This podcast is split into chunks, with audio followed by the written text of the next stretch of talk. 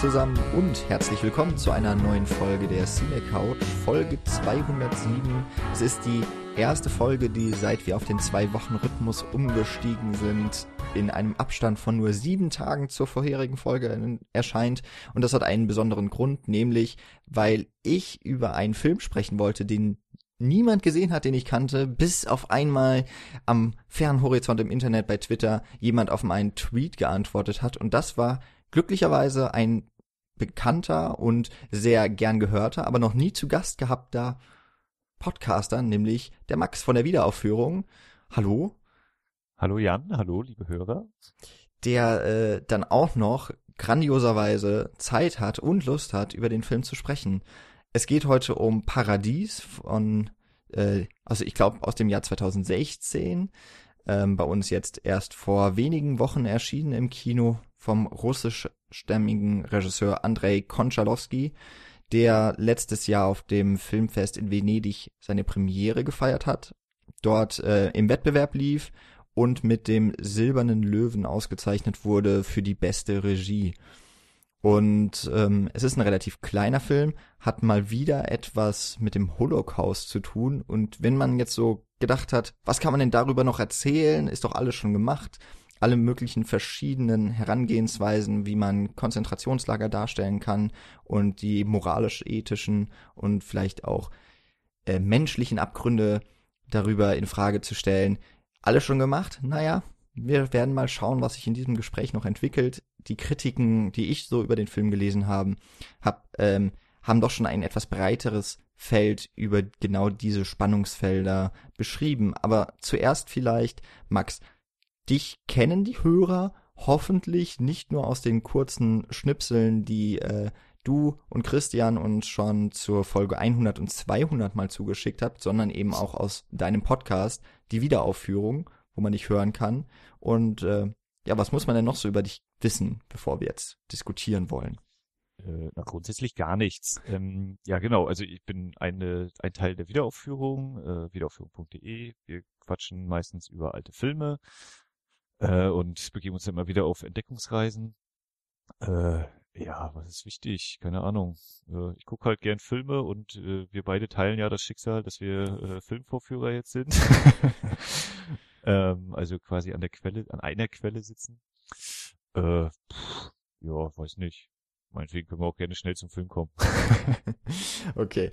Ähm, vielleicht noch ganz kurz, du hast schon gesagt, wiederaufführung.de, da findet man eure Podcasts, die sind auch auf iTunes zu finden und ja. ihr seid auch auf anderen Social Media Kanälen wahrscheinlich aufzufinden. Genau. Also äh, ich bin irgendwie, äh, habe ich das Gefühl in unserer Blase manchmal derjenige, der einzige, der irgendwie mit Facebook noch noch was anfangen kann. Alle anderen werden immer mehr so zu diesen Twitter-Leuten. Da bin ich immer nicht so doll dabei.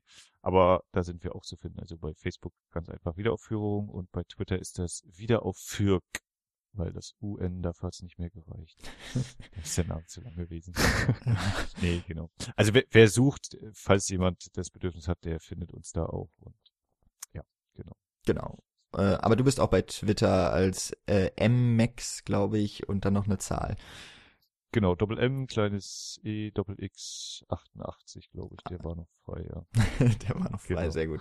Äh, die, diese Links werde ich setzen mal in den, in den Blogpost, der dann hier zum, zu der Folge erscheint, damit ihr auch, falls ihr das noch nicht gemacht habt, mal rübergeschaut habt zur Wiederaufführung. Es ähm, passt ja jetzt sehr gut, weil Paradies ist ja, wie ich jetzt gerade schon gesagt habe, ein sehr aktueller Film. Das heißt, er passt nicht so richtig in euer Beuteschema, zumindest nicht, was ihr besprecht in euren Folgen. Also umso besser, da habe ich überhaupt kein Problem gehabt, dich quasi für die Cine Couch jetzt hier so zu anzuwerben, weil ja, ist ja gar keine Konkurrenz da. Das ist natürlich ein anderer Podcast. Aber ich habe noch nicht mitbekommen, dass irgendein Podcast über diesen Film gesprochen hat.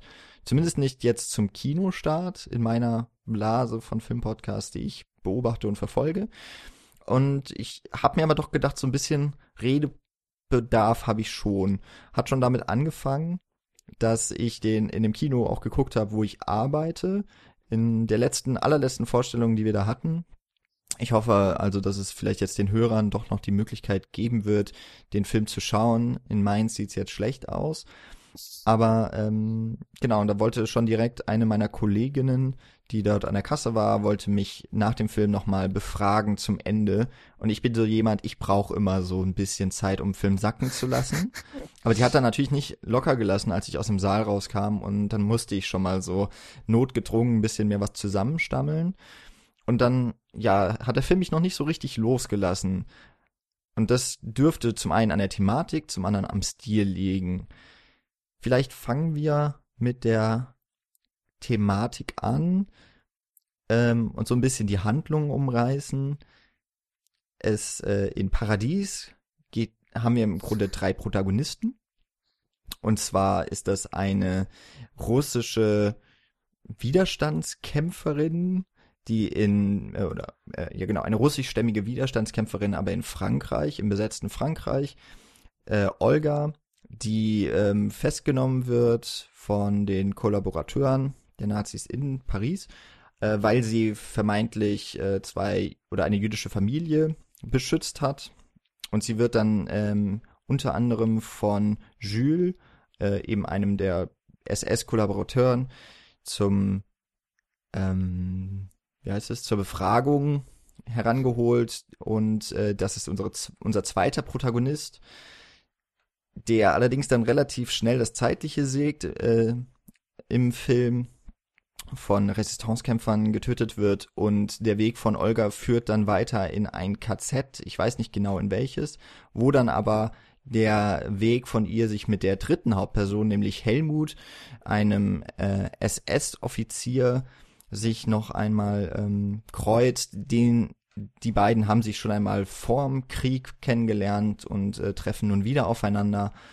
Und wie sich dann ihre Geschichte im KZ weiter ähm, entwickelt und durchbrochen wird diese Handlung oder diese Handlungen von ja so einer Art Interviewsequenzen, hat einen etwas dokumentarischen Flair, in dem diese drei Figuren zur Kamera direkt zugewandt ihre Geschichten erzählen. Jetzt könnte man natürlich fragen, werden jetzt diese Interviewsequenzen unterbrochen durch die Spielfilmszenen oder ist es genau umgekehrt? Ähm, ich weiß jetzt gerade nicht mehr, wie der Film direkt anfängt. Ich glaube aber mit dieser Einstellung vom Gefängnis oder dieser Untersuchungshaft, wo Olga festgehalten wird und auf der dann zynisch der Titel des Films eingeblendet wird, nämlich Paradies. Und ich glaube, dann geht es, äh, entfaltet sich so langsam diese Handlung. Erst einmal vielleicht die Frage, wie hast du in diesen Film reingefunden? Weil er ja diese beiden Ebenen auch stilistisch ja erstmal kommentarlos nebeneinander stellt. Ähm, ja, habe ich reingefunden. Also ich war gewissermaßen vorbereitet, in Anführungszeichen, dass äh, ich zwei Kritiken gelesen hatte behaupte ich jetzt einfach mal, also EPT Film und Filmdienst äh, Kritik jeweils vorher gelesen hat, also schon ungefähr minimal wusste, was mich erwarten könnte und ähm, dementsprechend also jetzt auch nicht so das Problem hatte, ach, naja, 4 zu 3, schwarz-weiß, Untertitel, oh, was passiert hier noch alles? äh, das war also recht äh, entspannt. Äh, würde ich jetzt auch nochmal ganz kurz den einen Schritt zurück machen. Äh, ich habe den gesehen in Freiburg. Äh, da war nämlich von der besten Freundin meiner Frau Junggesellenabschied und äh, da ich da nicht dabei war, völlig überraschend, hm. habe ich mich ins Kino verzogen an dem Tag und äh, bin dann in Friedrichsbau gewesen, äh, heißt das da in Freiburg, dieses Kino, und habe den Altersdurchschnitt erstmal völlig kaputt gemacht äh, bei den Besuchern an dieser Nachmittagsvorstellung äh, wobei dann, glaube ich, noch ein Pärchen kam, die sahen so aus wie studentisches Alter, also auch noch unter 30. Da habe ich dann gedacht, na, immerhin bin ich nicht so ganz der, der allerjüngste hier. Und ähm, das hat einfach auch schon so, glaube ich, ein bisschen was mit der Atmosphäre dazu tun gehabt. Also es war so der, der kleinste Saal, glaube ich, des Kinos mit so 30, vielleicht 40 Plätzen. Ähm, auch gleich ist mal wieder ein ganz anderes Erlebnis. Und äh, ja, ich habe, glaube ich, ganz gut reingefunden. Also es hat sich, war so ganz kurz so ein bisschen, oh ja, doch, so ein bisschen Distanz ist da, aber dann doch relativ gut, äh, was heißt gut, also relativ äh, eingetaucht irgendwie da in diese Welt, die mir da präsentiert werden sollte, die mir präsentiert wurde, ja. Ähm, natürlich dann auch angefangen zu überlegen, ja, wie sind denn diese Befragungen, Verhöre, Interviews, was ist das jetzt hier? Äh, oder vor, und dann vor allem ja auch, wann ist das? Ne? Läuft das mhm. so parallel ab oder ist eben, okay, er hat es mir jetzt erzählt und jetzt wird es mir irgendwie nochmal gezeigt, ja, ist das jetzt schon wieder, hm, diese Doppelung, brauche ich das? Ah. Aber es ging dann ganz gut, ja. Doch, es hat schon funktioniert. Also unsere äh, Seherfahrungen klingen sehr ähnlich, weil ich auch in einer Nachmittagsvorstellung saß ich bin mir jetzt nicht ganz sicher, es waren wenig Leute im Publikum. Äh, ich war erstmal alleine und es hat sich dann noch ein bisschen gefüllt zum Glück. Ähm, auch der kleinste Saal sehr ähnlich, so um die 40 Plätze bei uns.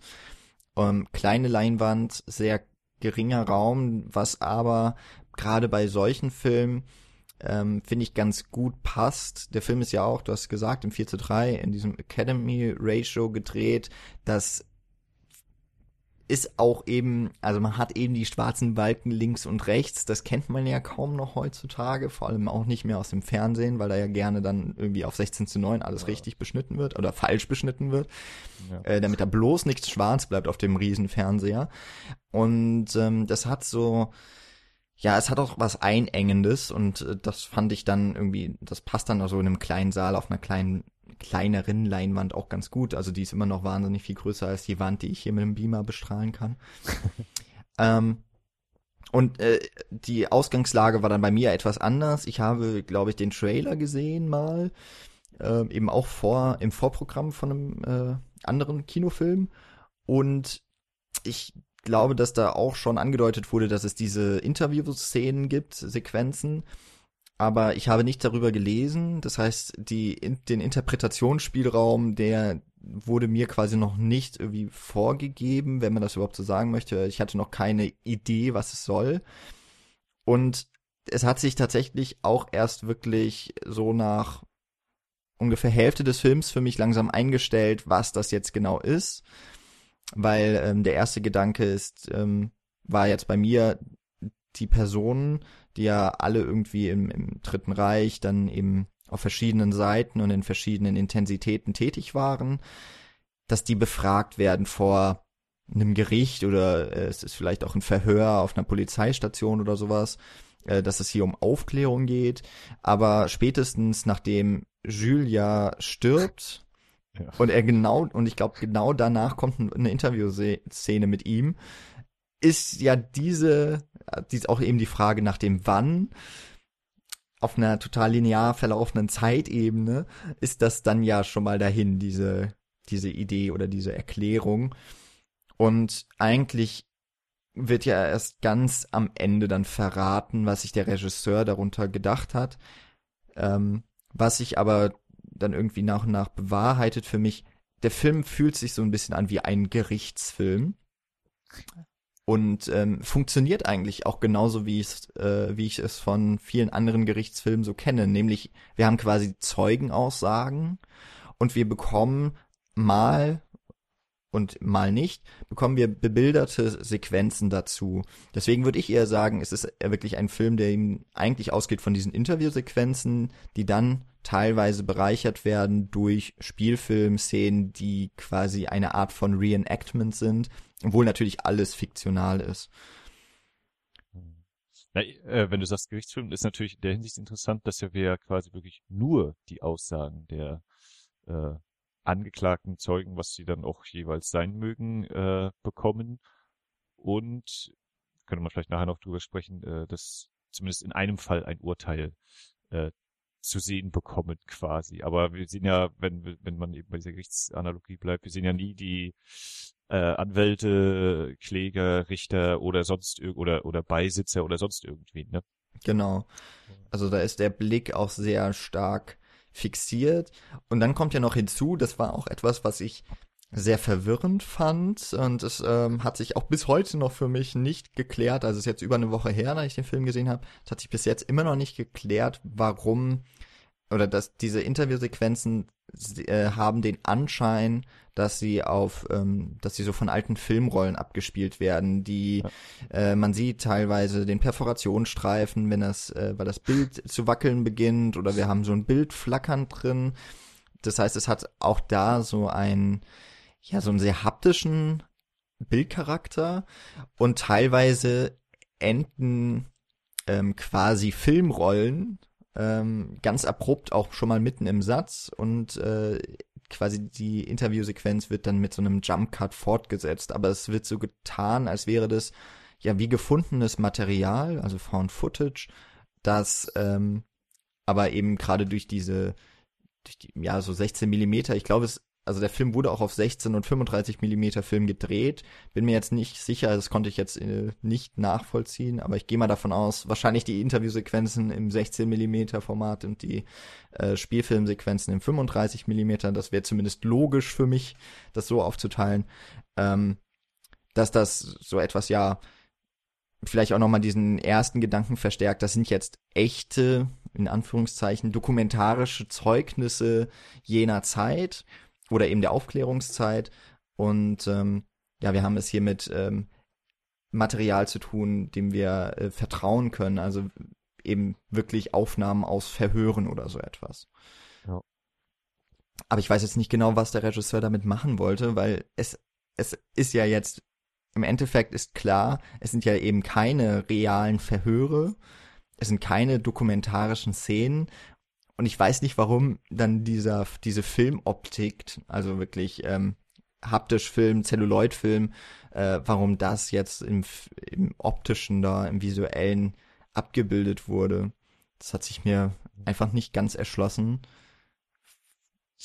Uh, also meine völlig banale Theorie wäre eben, naja, in der Zeit, in der sie dann diese, äh, sie diese Verhöre über sich ergehen lassen müssen, äh, gab es eben diese, dieses Filmmaterial und das sozusagen da in, vielleicht in dieser Zeit zu verorten damit. Mhm. Aber viel mehr hätte ich da jetzt auch nicht. Vielleicht nochmal so eine Art, äh, auch dieses generelle Bewusstmachen, wie Film oder was Film sein kann, was Film ist, aber ja, ansonsten würde ich das nicht sehen. Also ich habe da jetzt auch nicht so den, den riesigen Mehrwert. Also es, mh, hm, es ist schon, ja, diese es hat schon was so dieses, äh, dass da eben diese Körnung im Bild ist und so mhm. und das äh, so irgendwie eine gefühlte Authentizität damit äh, einhergeht. Das erreicht es schon bei mir, aber es ist jetzt, ich überlege halt, wie wäre es jetzt, wenn es eben digital gedreht worden wäre oder wäre sowieso die Frage, ob und wie diese äh, Abnutzungserscheinungen auch irgendwie digital sind oder was da nur echt ist oder was mhm. sie das ob sie das zerkratzt haben hinterher und so, haha, jetzt haben wir das. äh, und das dann ja tatsächlich auch wieder als digitale Projektion zu sehen, äh, das ist, glaube ich, dann schon sehr im äh, Meta-Ebenen-Bereich, wo man sich dann da Gedanken dazu machen kann. Ja. Äh, jetzt kam mir gerade doch ein Gedanke, dadurch, dass du ja gesagt hast, dass es äh, auch mal, dass es so deutlich so auf auch den Film als als Trägermaterial verweist hat es ja, also ist klar, zum einen hat es so einen Anspruch oder eine, einen Anschein von Authentizität, weil wir es so als dokumentarisches Material vielleicht wahrnehmen, aber auf der anderen Seite kann es ja auch genauso gut als Verfremdungsversuch, ähm, als Verfremdungseffekt eingesetzt werden, weil hier klar gemacht wird, das, was ihr seht, ist nicht echt, das hier ist Film und ähm, Fiktion. Also dass hier durch die klare Kennzeichnung ähm, ne, hier Bildfehler, das, das wäre halt normalerweise jetzt nicht, ähm, wenn wir es im realen Leben damit zu tun hätten. Also vielleicht haben wir auch da genau den gegenteiligen Effekt, der mir aber jetzt auch erst als mögliche Erklärung oder als mögliche Interpretation einfällt. Ich meine, was natürlich dadurch auch passiert ist, das ist ja ganz klar nochmal, also sowieso ja schon abgrenzt von den Spielszenen, aber dadurch mhm. ja eben nochmal stärker begrenzt wird. Wenn jetzt bei den Spielszenen das auch auftreten würde, dann würde man ja auch denken, äh, hm. Und so sind das ja eben auch auf diesem, auf dieser Ebene dann nochmal ganz klar abgegrenzte äh, Darstellung. Genau, ja. Du hast schon gesagt, es gibt so gewisse Doppelungen. Ich glaube, darauf, da beziehst du dich darauf, dass teilweise die Personen in den Interviewsequenzen ähm, etwas nacherzählen, was wir entweder davor oder danach schon mal gesehen haben in der in der ausgespielten Variante. Ähm, wie wie hast du das empfunden? War das für dich störend? Äh, auf jeden Fall hat's mir jetzt jetzt nicht kaputt gemacht. Ich habe halt, äh, glaube ich, ein zwei Mal habe ich so gedacht, ja, nee, ich weiß ja eigentlich, was jetzt kommt und dementsprechend muss ich mich ja jetzt fragen, warum zeigen sie mir das trotzdem? Ähm, aber das hielt sich in Grenzen. Also so wie es eben ja manchmal diese äh, überflüssigen Off-Erzähler gibt, die eigentlich immer nur das gerade erzählen, was wir eh schon im Bild sehen. Das war auf jeden Fall so, war es jetzt nicht. Ähm, ich glaube, das hat dann in der Darstellung immer durchaus nochmal was gemacht. Also wenn ich in den Interviews schon gehört habe, was dann passiert und dann wird diese Szene eben ausgespielt, dann haben diese Szenen da aber trotzdem noch äh, ich weiß nicht, genug Eigenständigkeit oder noch andere Aspekte, auf die ich mich dann auch konzentrieren konnte, äh, neben dem, was mir ja schon bewusst ist. Hm. Ich, ist ja dann auch immer dieser, dieser Punkt, ne, wenn man schon, also gibt's ja auch genug andere Filme, wo man eigentlich schon mit dem Ende beginnt, also weiß, wo das hinführt, auch wenn immer wieder Leute es schaffen, völlig ausblenden zu können. Äh, ach ja, stimmt, wir haben ja am Ende angefangen, wo ich dann denke, ja, ja, also ich bin auch im Film drin, aber das war, das muss doch jetzt als darauf hinauslaufen. Also, dass es eben nicht nur darum gehen kann, was wird jetzt als nächstes passieren, weil das weiß ich ja irgendwie schon, mhm. Sondern äh, wie passiert das vielleicht oder äh, welche anderen Sachen werden da eben nochmal deutlich gemacht, wie Charakterzeichnung oder sonstige Sachen eben. Genau. Also ich würde so teilweise diesen Interviewszenen vorwerfen, dass sie in der, in, im Drehbuch aber glaube ich schon einfach bedingt etwas zu plakativ sind weil häufig die Personen, hängt vielleicht dann auch damit zusammen, wie man, wie im Endeffekt diese Interviewszenen eben auch ähm, dann erklärt werden, ähm, dass sie so sehr von ihren Gefühlen und Gedankenwelten erzählen. Also etwas, was eigentlich interessanter für mich gewesen wäre, das selber als Zuschauer in den nachgestellten oder in den Spielfilmszenen, teilweise war es auch sehr gut erkennbar, ähm, was die Personen dabei fühlen oder was, was ihre Agenda dahinter ist, dass man, dass man das irgendwie nochmal darin eher darstellt und nicht in dem Sinne eine Doppelung, dass beispielsweise Helmut ähm, von seinem von seinem Besuch oder von seinem äh, ja doch Besuch beim äh, Heinrich Himmler erzählt und er sagt dann in diesem glaube ich Interview auch unter anderem, dass er sehr stolz ist, dass er von Himmler persönlich berufen wurde und das ist etwas, was, naja, auch relativ offensichtlich ist, weil die Person ist schon als sehr überzeugter SS-Offizier und Nazi-Ideologie-Folger etabliert. Also da ist irgendwie klar, dass dann eine Person wie Heinrich Himmler jemand ist, zu dem er aufsieht und ähm, natürlich dann eine große Ehre es für ihn sein muss, von ihm persönlich dann auch noch, äh, ich glaube, ja, es ist ja nicht Auschwitz, aber keine Ahnung, in irgendein Konzentrationslager geschickt wird. Ich habe, als diese Szene war auch allgemein, die hatte irgendwie so ein paar, ich weiß nicht, so Merkwürdigkeiten oder so Stolpersteine drin. Also der, wenn ich das im Abspann richtig gelesen hatte, ist der Darsteller von dem Himmler, der ist, äh, da wurde nochmal drüber gesprochen, mhm. also der, wir hören nicht dessen Stimme. Und ja, allgemein so war diese Szene natürlich irgendwie, um äh, den uns diesen Helmut da irgendwie noch ein bisschen näher zu bringen und dann auch so diese äh, äh, ja, weiß nicht, Objektfetischismus oder so, also diese äh, Weihungsriten und hier, sie kriegen diesen Ring und wollen sie mal meinen Ring sehen und ich so dachte, okay, ja, äh, brauche ich das jetzt eigentlich so ausführlich und okay, der Film zeigt mir das so ausführlich, weil, äh, warum macht er das? Hm. und dann eben ja, okay, er will mir eben nochmal zeigen, wie doll der Helmut da eben so drinsteckt in dieser Faszination oder so. Mhm. Ähm, um, um ja, also es ist ja,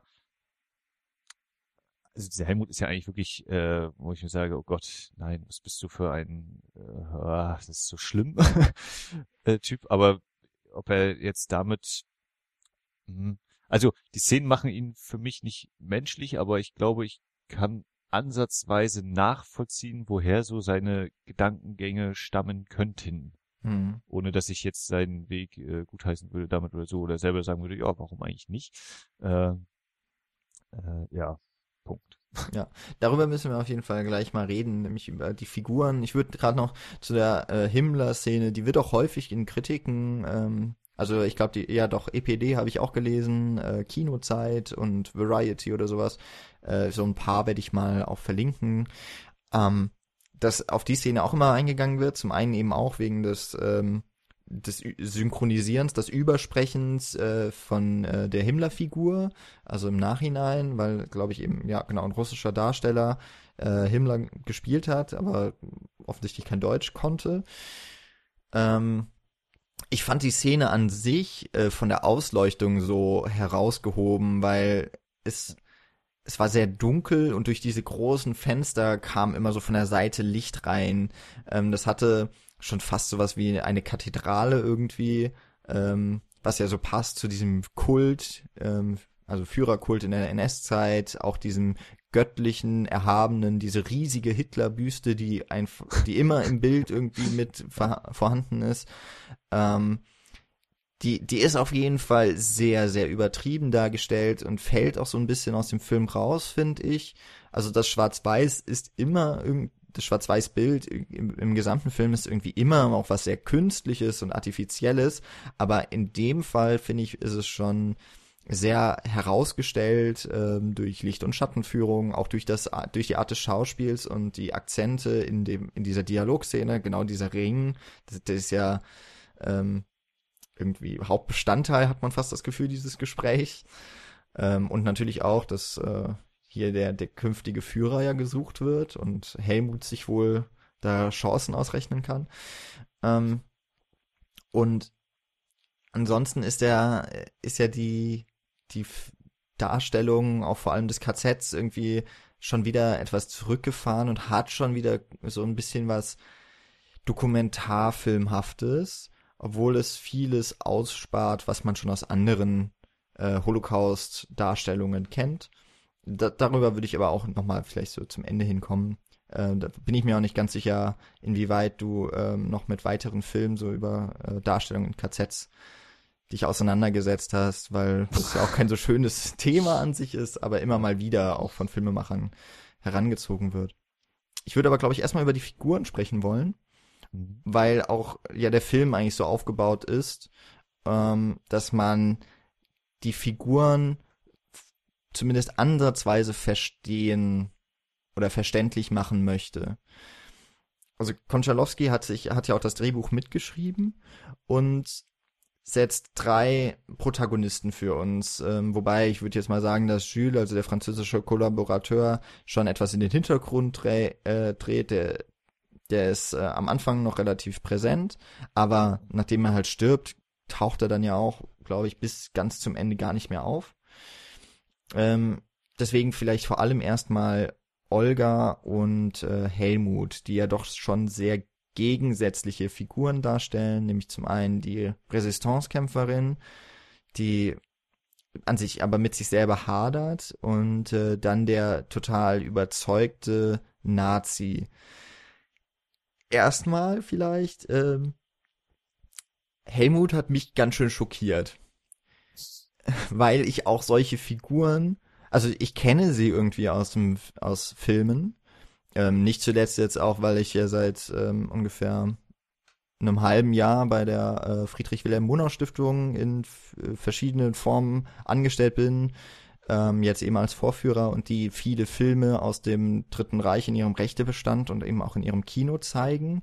Ähm, da werden die, die, äh, ja, die SS-Offiziere ja relativ selten eigentlich gezeigt, aber so die überzeugten Nationalsozialisten sind ja schon häufig dann Thema des Films.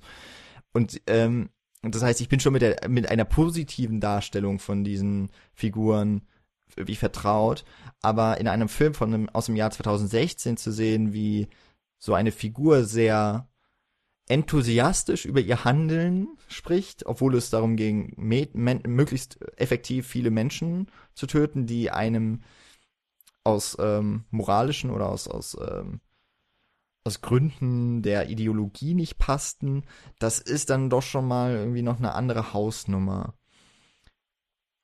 du hast auch eben schon gesagt, so, du ist jetzt nicht so, dass er dir sympathisch wäre, aber es ist auch schwierig, ihn irgendwie zu hassen, oder? Also es, ich habe ein ganz ambivalentes Verhältnis zu ihm und ich glaube, das ist auch eine der ganz großen Stärken dieses Films, wie, wie Helmut vor allem dargestellt wird. Ja, ne, also dieses irgendwie für eine Sache eintreten oder so, also jetzt mal völlig unabhängig von dem Kontext, ist ja schon erstmal was, ne? Ja, man kann sich für was begeistern. Und dann kommt aber eben dieser kleine Haken, dieses eine Opfer, was da ist für das Paradies auf Erden, das ist eben, naja, wir müssen halt einen Großteil der Menschheit irgendwie mal kurz äh, töten. Äh, und das ist ja eigentlich das, wo dann eben dieser Knackpunkt ist, wo jeder normale Mensch eigentlich sagen muss, ja, nee, dann geht, geht es natürlich nicht. Das ist ja Quatsch, äh, andere Menschen umzubringen und bei ihm dann eben, ja gut, das müssen wir dann halt in Kauf nehmen. Ist jetzt vielleicht nicht das allerbeste, aber äh, die, die, für das für das Ziel ist das noch, äh, kann ich mich da verantworten für. Ne? Also das, das ist wirklich dieses, ja, man kann das eben konkret eben auf diese äh, Nazi-Zeit beziehen, aber äh, das kann man ja auch ganz allgemein halten. Ne? So dieses auch heute, was, was welches Ziel möchte ich erreichen und was äh, ja für in Anf er hat es ja nennt es ja irgendwie Opfer, glaube ich. Mhm. Äh, das Opfer, das gebracht werden muss. Äh, was gebe ich dafür auf? Oder was, was kann ich dafür aufgeben? Was kann ich mit mir selbst sozusagen noch äh, vereinbaren, dass ich mir hinterher noch äh, mein Gesicht im Spiegel angucken kann? Ähm, was durchaus, äh, finde ich jetzt auch gerade tagespolitisch aktuell, äh, wahrscheinlich immer war, immer sein wird leider. Und jetzt auch gerade wieder sehr äh, stark ist, ja. Ja. Also was ja ihn viel auch so unterscheidet oder nee, sagen wir es mal so, ähm, Helmut wird ja auch noch ein wenig dadurch charakterisiert, dass man noch andere ähm, Nationalsozialisten ähm, einführt in den Film. Das ist dann vor allem der Ur Obersturmbannführer Hans Krause von Peter Kurt gespielt. Äh, ich würde auch sagen, das ist eine der Gesichter, die einem dann doch noch am, am äh, bekanntesten sind. Ich war auf jeden Fall auch, als, als der auftauchte, dachte ich so, ey, den kenne ich doch. Weil ich das auch kurz zuvor schon gedacht hatte, bei dem, äh, na, was war das, der, der, der Haushälter, der Angestellte. Ah ja, klar. Ja, Äh, ah, dessen der- Name ist mir jetzt. Aber ja, der genau. darum bittet hier, dass seine, oh Gott, was war das, seine Tante, seine Frau nicht äh, gedingst wird, weil sie doch nur halbe Jüdin oder sowas ist. Und das war ja auch, ähm, also der Darsteller, der, der dieser ältere Herr, den kenne ich aus diesem einen Film, der mir jetzt nicht einfällt hier, von der Darling Berlin-Reihe. Ja, ähm, ich habe ihn jetzt auch letztens, Luca tanzt leise. Hast du ihn da auch gesehen? Genau, dann war das, war das der? Ja, wahrscheinlich war das der. Genau, ja, hätte man. Ähm, und das war ja eigentlich auch eine sehr exemplarische Szene eben für das Verhalten von Helmut. So Mhm. dieses, äh, dieser völligen Unmenschlichkeit, aber die, äh, ja, ich nenne es mal preußische Korrektheit eben, ne? Dieses, nee, also hier auf dem Papier erkennen wir, äh, zack, zack, das ist Dreivierteldeutsch oder so und es geht nur um äh, maximal Halbdeutsch oder wie rum das nur auch immer war, ich habe es nicht mehr genau im Kopf. Also äh, die Tante bleibt hier und wir nehmen nur die Mutter mit oder irgendwie sowas, ne? Geht ja die Szene aus. Wo man eben so, äh, auch so diese völlige Absurdität, ja. Ja. Wir bleiben hier, mal- wir bleiben hier mal schön korrekt. Also wir müssen die schon alle umbringen und vergasen, aber nur die, auf die es auch wirklich zutrifft. Äh, ja, warum? Also, ja, es dem da irgendwie so halben Gefallen tut, aber auch ganz klar macht, ja, ja, aber jetzt äh, hier zu Füßen fallen und so, geh bloß weg, du bist trotzdem nicht auf meiner Stufe. Also ich bin ja was Besseres, weil ich adlig bin, so ungefähr. Genau. Äh, ja. Ähm, d- genau, das war so eine Szene. Dann ähm, haben wir auch noch seinen so einen ehemaligen, ich weiß gar nicht, äh, Kollegen aus der Hitlerjugend oder was das war, den er dann ja auch im KZ trifft, der aber, glaube ich, auch an der Front gekämpft hat. Beide haben ja an der, nee, genau, sie haben beide, glaube ich, an der Front gekämpft. Ähm, aber der andere ist eben auch als, als Versehrter zurückgekehrt, also ähm, humpelt und ist jetzt eben irgendwie, wie eigentlich auch alle anderen, die in dem KZ arbeiten, dauerbehaft betrunken. Ähm, um, um wahrscheinlich das, das Leid, das sie eben den Leuten zufügen, doch irgendwie äh, verarbeiten oder zumindest äh, am, sich selber am Leben halten zu können. Ähm, dagegen würde ich aber fast noch sagen, da wirkt ja der Helmut schon sehr gefasst und schon wieder so als Darstellung des arischen äh, ja, Musterbeispiels, ja, ist der gefasste, der mutige Deutsche. Ähm, und dann eben der Peter Kurt als, äh, als der Obersturmbannführer, der, der das KZ führt. Und auch er, du hast es vorhin schon mal gesagt, Helmut will ja mit den, mit den Nazis das Paradies auf Erden schaffen. Da, da taucht ja, glaube ich, auch der, der Titel des Films dann zum ersten Mal auf. Auch das sagt ja der äh, Hans Krause, also Peter Kurt. Aber er sagt eben, das Opfer für ein Paradies ist eben auch die Hölle. Und die Hölle hat er geschaffen da im KZ. Ja. Und er scheint aber jetzt nicht so von Gewissensbissen da irgendwie großartig berührt zu sein. Äh, auch er kippt irgendwie einen Schnaps nach dem anderen weg. Aber ähm, ja, der, der scheint auch nicht wirklich so das Mitgefühl zu verspüren. Und das hat man ja zumindest so halbwegs noch beim Helmut dann eben gesehen in dieser, der von dir beschriebenen Szene, wo er aufbricht. Ich glaube zu Himmler oder so dann. Äh, oder so, auf jeden Fall sein Haus verkauft hat. Er ist ja aus einer Adelsfamilie. Und ähm, genau, und da so einen gewissen ja, Empathiegrad irgendwie trotzdem noch bekommt, aber eher so im in der Gegendarstellung zu den anderen Bösen. Finde ich jetzt. Aber hat irgendwie trotzdem bei mir halt so gewirkt, dass ich immer, ja, ich habe so eine gewisse Faszination dann eben verspürt für diese Art des, des Menschen, der so, der sehr bewusst und äh, eben ähm, total überzeugt von seiner Sache erzählt und ja schon schwärmt. Ich glaube, er wiederholt ja auch eigentlich so ein paar sehr äh, bekannte Parolen der Nazis. Äh, ich glaube, irgendwann beschreibt er mal die, die Judenplage in so einem, äh, in einem ja. dieser Interviews. Und das klingt halt so, als wäre das jetzt aus dieser, aus dieser Völkerkunde-Unterricht einfach so eins zu eins übernommen. Also einfach, er ist ein Beispiel dafür, wie die Propaganda der Nazis eben funktioniert hat. Und das sieht man in dieser Form eben sehr selten in Filmen. Und das finde ich ist auch so das Gewagte an der Figurendarstellung. Wobei ich zum Beispiel gar nicht sicher bin, ne, ob sozusagen bei ihm die Propaganda gewirkt hat oder ob er eben einfach auch davon eben überzeugt sein will. Also er durchschaut das ja durchaus, ne, wenn er eben sagt, naja, gut, dieses, äh, dieses eine Opfer, was wir dann eben bringen müssen, wo wir mal unsere Menschlichkeit abgeben müssen, damit wir dann ein besseres, eine bessere Welt für die Menschen schaffen, die dann mhm. noch übrig sind so natürlich ja völlig gegen Baum gehen muss. Äh, das in abschreckend faszinierende ist ja eigentlich, dass er selbst in den Interviews immer noch so diese Begeisterung und diesen, mhm. diesen Glauben daran trägt, ne, als, also auch nicht irgendwie sozusagen zu der Einsicht kommt, ja nee, eigentlich ist das doch völlige äh, Mist, was wir da machen und äh, weil ihm das anscheinend so tief verwurzelt ist, es gibt eben den Menschen und es gibt den besseren Menschen oder, ne, also diese Illusion oder diese Blödsinn. Ähm, das ist eigentlich das, wo, wo da bei mir wirklich ist so, Gott, nein, also wie, wie, wie fertig, uh, naja. Genau. Das, das kommt eben mit meinem Menschenbild, ist das leider, oder vielleicht auch glücklicherweise überhaupt nicht kompatibel. Äh, ja. Das ist, äh, ja, so geht das nicht. so geht das aber nicht. So nicht. Äh, dann, dann gehen wir mal auf die, die Gegenseite, nämlich die, die Widerstandskämpferin Olga, die ja genau wie auch ähm, Helmut adlig ist. Also sie wird häufiger mal als, als russische Prinzessin bezeichnet. Und also zum einen, mir war überhaupt nicht bewusst, weil es ja offensichtlich mehrere hier zumindest im Film sind, dass russische Widerstandskämpfer in Frankreich so aktiv waren.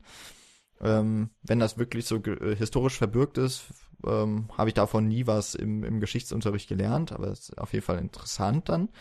Ähm, die ja gefangen, also sie muss ja büßen eigentlich immer für alles. Sie ist ja die Figur, die dann diese schlimmen ähm, Stationen durchlaufen muss. Also erstmal dieses Gefängnis, das ja, das eben die erste Einstellung des Films ja auch ähm, erstmal gezeigt wird, sehr, sehr, sehr karg und trostlos ist. Ähm, und dann ja auch ganz, also sie muss ja auch so Teile ihrer Menschlichkeit eigentlich ablegen, um das Ganze zu überleben. Also, oder zumindest von ihren Überzeugungen. Sie versucht ja beispielsweise den Jules ähm, durch ihre Sexualität um den Finger zu wickeln und so aus der Situation zu entkommen. Äh, was ja auch gelingen würde, wenn dann nicht eben die Resistancekämpfer vorankommen würden.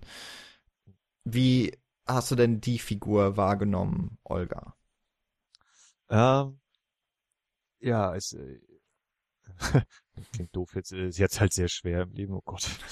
äh, ähm, ich war mir zeitweise nicht ganz sicher, ob äh, sie da irgendwie vielleicht auch ein bisschen einem was vorspielt, weil sie ja in dem einen Interview sagt, na, äh, also sobald ihr irgendjemand Gewalt angedroht hätte, hätte sie auch sofort alles gesagt. Deswegen hat sie immer versucht, irgendwie da rumzukommen um Gewalt, wo ich dann aber auch denke, naja gut, aber wenn du jetzt äh, dich ihm anbietest, das ist ja halt auch Gewalt, oder? Also, selbst wenn sie das nur über sich ergehen lässt, aber das ist ja nun mal nichts, wo sie jetzt wirklich das will, dass er mit ihr schläft oder so. Ähm, das war für mich so ein bisschen schwer äh, mitzunehmen, aber es zeigt sich ja dann doch im Verlauf des also Spiels dann auch im KZ, äh, dass sie da was dann so ihre dass das schon ihre Überzeugung mit ist und so, wie sie sich ja dann eben auch letztlich entscheidet, äh, dieser dieser Akt, der sie dann ja auch, der ihr dann ja auch äh, das, das in Anführungszeichen positive Ende einbringt. Ähm, äh, ja, also eine, eine, ich weiß nicht, ob ambivalente Figur, aber ja, na, halt ein Mensch, nicht einfach äh, alles, alles ist stimmig und äh, wir folgen, ich habe das eine Prinzip und danach richte ich alles aus, sondern eben auch, naja, hier ist vielleicht mal nicht äh, hundertprozentig toll und so und äh, wahrscheinlich auch, also dass sie eben den, den Kindern da irgendwie hilft, die zu verstecken in, in Frankreich, das ist vielleicht auch, fängt eher wahrscheinlich zufällig an, so habe ich das aufgefasst. Und dann merkt sie aber auch, diese Kinder, da müssen wir doch was tun, so ungefähr. Äh, und dann dieses, ja, schon ein bisschen äh, Drehbuch rascheln. Ach so, jetzt trifft sie die im KZ wieder. Na gut, äh, akzeptieren wir mal, aber es ist ja trotzdem auch eine äh, tiefgreifende Geschichte, ja. Hm. Also auch äh, vielleicht so im Gegensatz zu Helmut, der so als das richtig tiefschwarze Böse gezeigt wird, aber immer mit so ein paar weißen Punkten so dazwischen, die ihn uns irgendwie nicht jetzt als Dämon so per se oder als als so ganz einfach gestalteten Bösewicht jetzt äh, dargestellt wird, finde ich es auf der anderen Seite, dass äh, Olga eben auch nicht also sie ist die durch und durch positive Figur, aber sie ist halt auch nicht perfekt. Sie ist nicht der strahlende Held. Sie ist ja. ähm, genau Mensch einfach. Ähm, und ich weiß jetzt nicht, ob ich auch ähm, das so also ich glaube, ich habe es nicht so gedeutet, dass sie irgendwas da jetzt spielt. Also dass sie da am Ende zum Beispiel, also dass sie dann eben in den Interviewsequenzen sagt, naja, sie hätte halt alles verraten. Das glaube ich ihr schon durchaus. Und ich, dann muss ich eben so denken, es wie würde ich, also ich möchte natürlich nicht in so eine Situation kommen, aber man, man denkt ja immer, man wäre irgendwie vor solchen, auch vor so Systemen wie eben der Nazi-Zeit, man wäre da irgendwie ja so gewappnet dagegen und man könnte äh, mit unserem Wissen von heute würde sowas nicht mehr passieren. Ja, das ist ja so etwas, was man häufig sagt. Ähm, aber man sieht ja beispielsweise ihren, ich, ist es nicht sogar ihr Verlobter oder so, der ja auch festgenommen wurde, der äh, gefoltert wurde und schon äh, irgendwie total, ich glaube, ist er nicht sogar blutverschmiert, äh, wird er einmal durch das äh, ja. Nebenzimmer ähm, gezogen, was das wirkt als total inszeniert, also aber inszeniert von Jules, der dann aber ja so tut, als, als wäre das jetzt äh, überhaupt nicht angebracht, dass hier der Verwundete, der Gefolterte gezeigt wird, äh, wo er gerade im Gespräch ist und bondet so mit der Gefangenen. Ähm, aber wo ich auch so denke, ja, diese Tortur, die würde ich halt auch nicht aushalten, glaube ich. Ähm, und, und sie hätte, äh, sagt zumindest, sie hätte das auch nicht.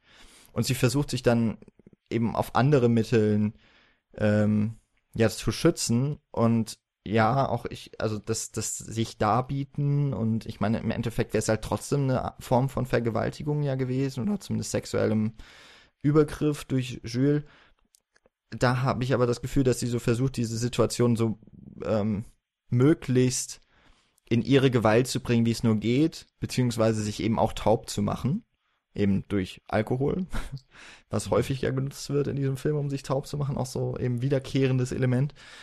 Ähm, und ja, auch später, sie wird ja beispielsweise, also sie hat ja eine gemeinsame Vergangenheit mit dem Helmut und äh, er nimmt sie ja als, als so Hausmädchen.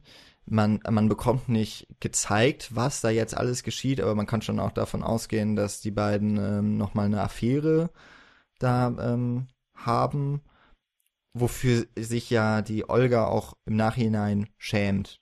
Also sie, sie sieht das ja als Sünde. Ähm, und bei allem Guten, was sie tut, sieht sie zumindest selber immer auch eher das Schlechte an ihrem Handeln. Was ich ähm, auch ein bisschen komisch fand, so. Also sie ist ja auch wirklich ja die einzige von den drei Figuren in diesen Interviews, die am Ende Schuld bekennt. Und ich saß da im Kino da äh, und, und in meinem in dem Sessel und habe gedacht, aber du bist doch die Einzige, die es nicht falsch gemacht hat. Wo siehst du denn deine Schuld? Ähm, das ist dann eben die, die wirkliche Größe wahrscheinlich, Mhm. ne, dass man eben nicht dann sich einfach hinstellt und sagt, ja, ich habe alles richtig gemacht, sondern ja, was hätte ich denn vielleicht trotzdem noch im Rahmen dessen noch anders oder in Anführungszeichen besser machen können, ne? Also dass man sich trotzdem eben hinterfragt, Hm.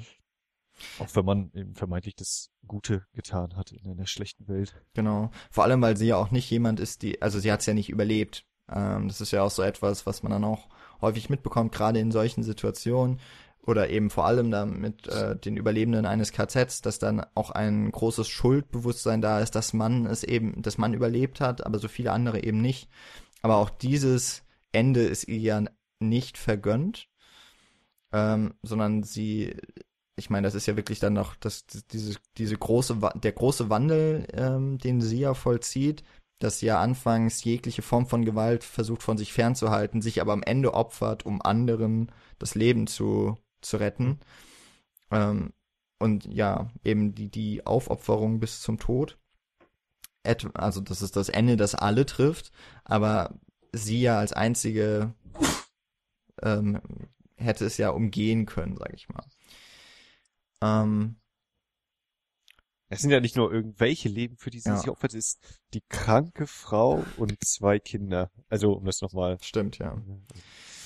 Äh, Wenn man, wenn man, äh, jetzt wo du es so sagst, klingt fast schon wieder ein bisschen zu over the top, Ja, ja, aber ne, also- es wirkte nicht so im Film. Genau, also ich glaube auch, dass da so manches, äh, wenn man so platt drauf schaut, kann man sagen, oh, das ist aber jetzt schon ganz schön klischeehaft oder naja, da ist er ganz schön zurechtgedreht, aber es ist so, finde ich, umgesetzt, das wirkt. Also es nimmt einen trotzdem mit. Hm. Und äh, ja, wäre jetzt auch überraschend, wenn es den Leuten dann noch gut gehen würde im KZ und so. Ne? Also das ist ja, das, ach ja. Ja. Es ist natürlich, es ist äh, ein schwieriges Thema, aber wir müssen so ein bisschen noch drüber sprechen, auch über die Darstellung Ja. vom KZ, wo wir gerade Ja. das äh, so angesprochen haben. Ich, also äh, im letzten Jahr gab es ja den Film, ich weiß nicht, ob du ihn gesehen hast, Son of Saul. Nee. ähm, der auch für relativ, also der war auch eher gut besprochen und auch die, also die Leute, die ihn gesehen haben, waren zwar sehr stark mitgenommen von dem Film, aber ähm, aber haben ihn doch auch für die Darstellungsweise gelobt. Ähm, also der Film spielt in, äh, ich glaube, dann in Auschwitz sogar und äh, die die Hauptfigur ist ein jüdischer Gefangener im KZ, der aber ähm, mit vielen anderen der Gefangenen eben dort arbeitet in den, ähm, in den Gaskammern. Und zwar macht er halt sauber, wenn ähm, alle, Le also er, die Leichen werden eben rausgeschafft und dann wird er sauber gemacht, damit beim nächsten Mal wieder, ne, damit die Leute reingehen können und dass sich das Ganze wiederholt.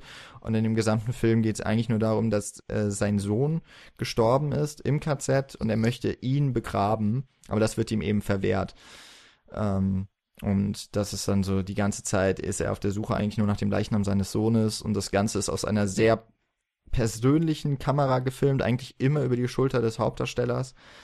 Ähm, so, so eine Verfolgung, also fast schon ein, quasi ein First-Person-Erlebnisfilm und ist halt grausam mit, also es ist ein grausames Erlebnis, sich das anzugucken das ist ja diese eine Darstellung quasi so vom KZ da. Der Film hat halt so im Grunde versucht, die, die, den gesamten Schrecken wirklich auf die Leinwand oder von der Leinwand auf den Zuschauer zu transportieren. Hat meiner Meinung nach gut funktioniert, ähm, weil, weil ich auch, heute noch so dran denken muss. Aber ähm, es gibt ja auch äh, durchaus den, den äh, Standpunkt, äh, Claude Lanzmann sagt dir wahrscheinlich etwas das ist ja mit dieser äh, mit Shoah. Shoah, der Shoah-Dokumentation. Genau. Ja, genau. Ähm, also ein Regisseur, der mal selber auch äh, Jude, und der hat gesagt, es, es quasi, dass es eine Art von Bilderverbot geben muss gegen den Holocaust, weil er der Meinung war und war nicht alleine, aber hat sich gegen eben so eine Strömung gestellt, so von, ne, man muss das Grauen irgendwie zeigen, begreiflich machen. Er hat aber gesagt, jede Darstellung des Holocaust ist eine Wiederholung des Holocausts. Und äh, seine, ist ja, glaube ich, ein neunstündiger Film, Shoah, äh, den ich immer noch nicht gesehen habe, aber Ausschnitte kenne ich. Ähm, der zeichnet sich ja dadurch aus, dass er den Holocaust darstellt, ohne den Holocaust darzustellen, nämlich äh, eigentlich nur Interviewszenen zeigt mit Überlebenden oder Tätern. Und Paradies geht dann ja doch eher in die Richtung ähm, es geht hier um die Darstellung des KZs und ähm, macht es aber nochmal auf eine andere Weise, finde ich, als das jetzt beispielsweise Son of Saul gemacht hat oder auch die Doku von Alain René aus den 50er Jahren, äh, Nacht und Nebel. Weiß nicht, ob du den kennst. Ähm, Nur so. namentlich nicht gesehen. Ja, also auch ganz krass, weil es sind ja auch quasi so die ersten Bilder, die man dann, glaube ich, gesehen hat. Ich habe den aber auch erst vor zwei Jahren das erste Mal gesehen. Und da hilft es nicht, ob man mal in KZs war oder, also natürlich jetzt so in diesen Museen.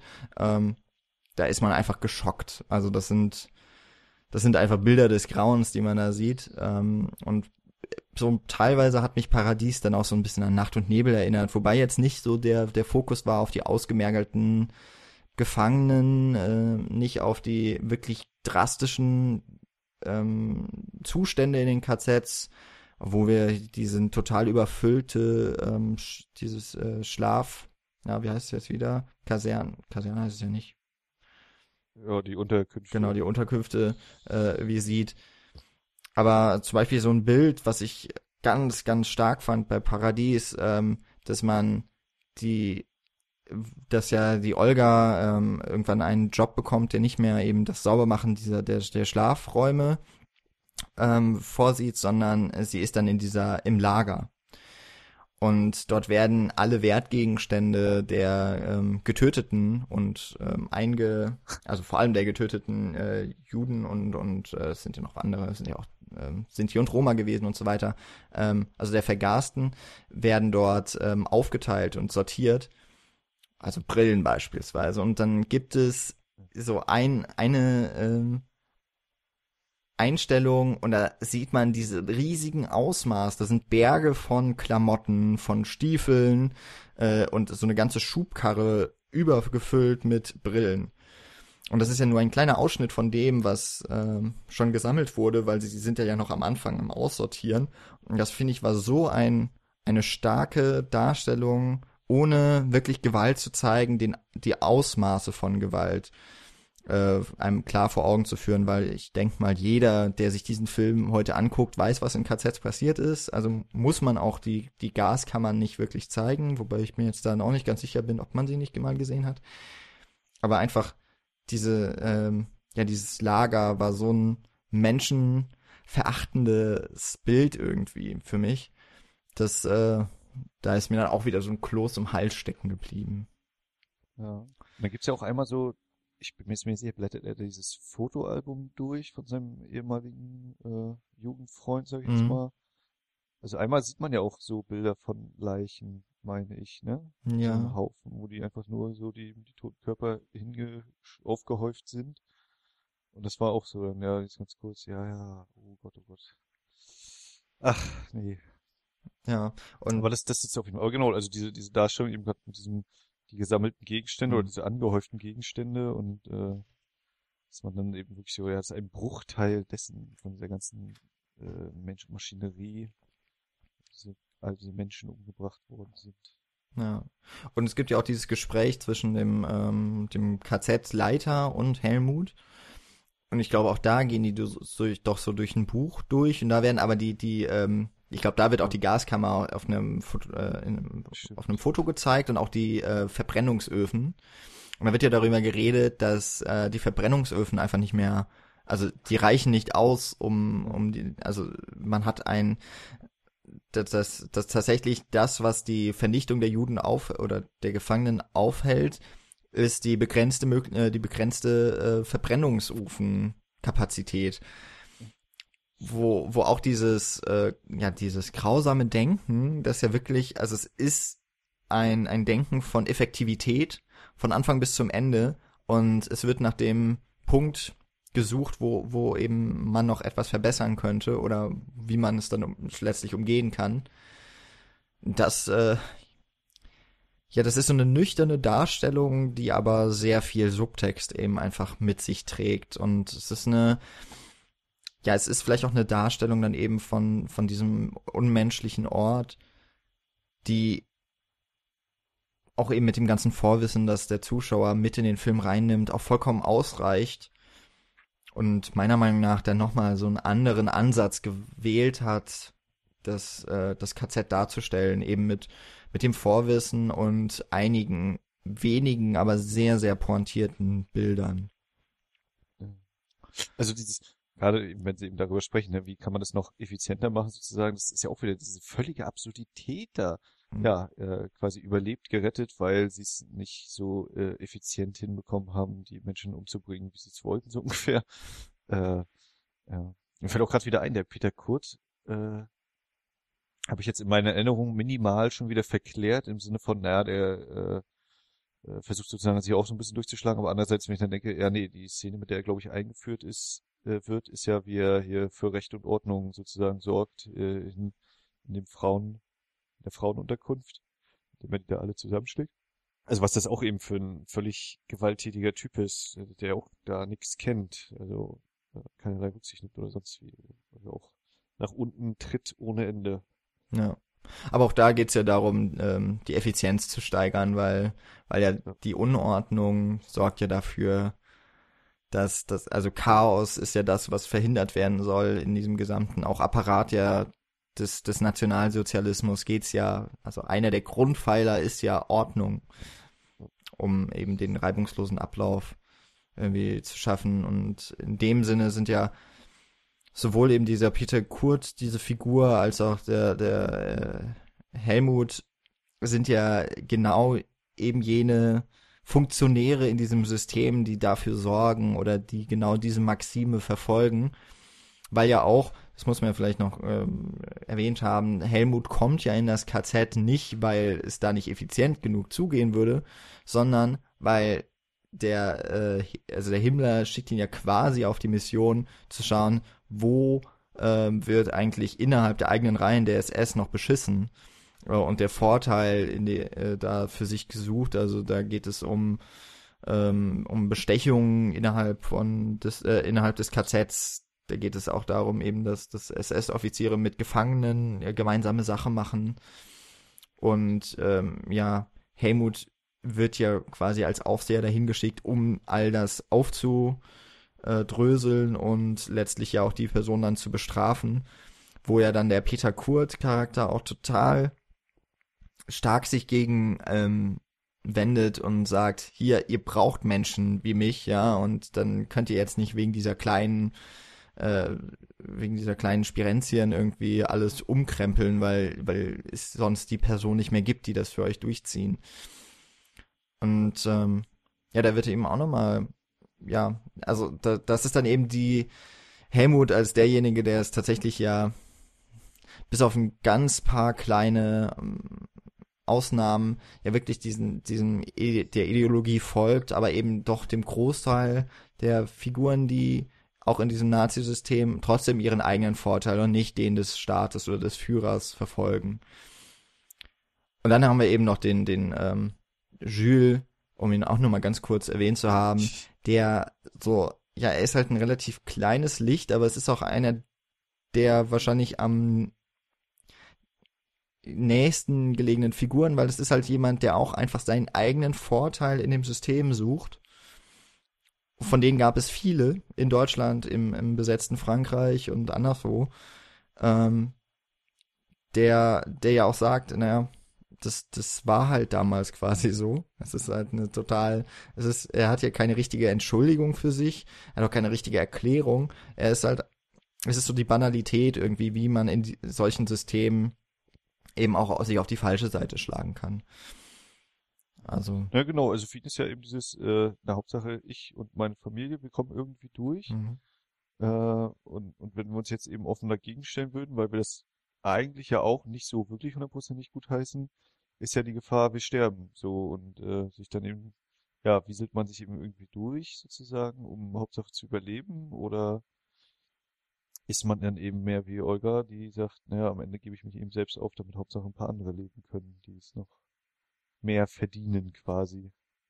Das ist ja wahrscheinlich die große Frage, die man, die dann jeder für sich irgendwo beantworten muss und sich da dann eben, ha, wie in diesem Film auch äh, dann äh, äh, nach messen lassen muss. Hm. Ich würde jetzt auch nochmal auf das Ende, wir haben es ja schon einige Male angesprochen und wir haben es ja tatsächlich eigentlich bis jetzt geschafft, es nicht zu verraten, was das Ganze eigentlich soll. Ähm, obwohl das gar nicht so mein Ansatz war, hier ähm, oder gar nicht gar nicht bewusst jetzt irgendwie, dass, dass man jetzt sagen könnte, man kann diesen ganzen Podcast hören, man weiß immer noch nicht genau, was was mit diesen Interviewsequenzen auf sich hat und kann noch selber raten, wenn man den Film noch so unbefleckt in dieser Weise äh, in gewisser Weise sehen möchte. Ähm, ich habe ja gesagt, es ist für mich ein Gerichtsfilm. Und es hat sich für mich so während des Films, während, während der Sichtung eigentlich so ergeben, dass ich mir so gedacht habe, hm, ja, irgendwie wirkt es auf mich so.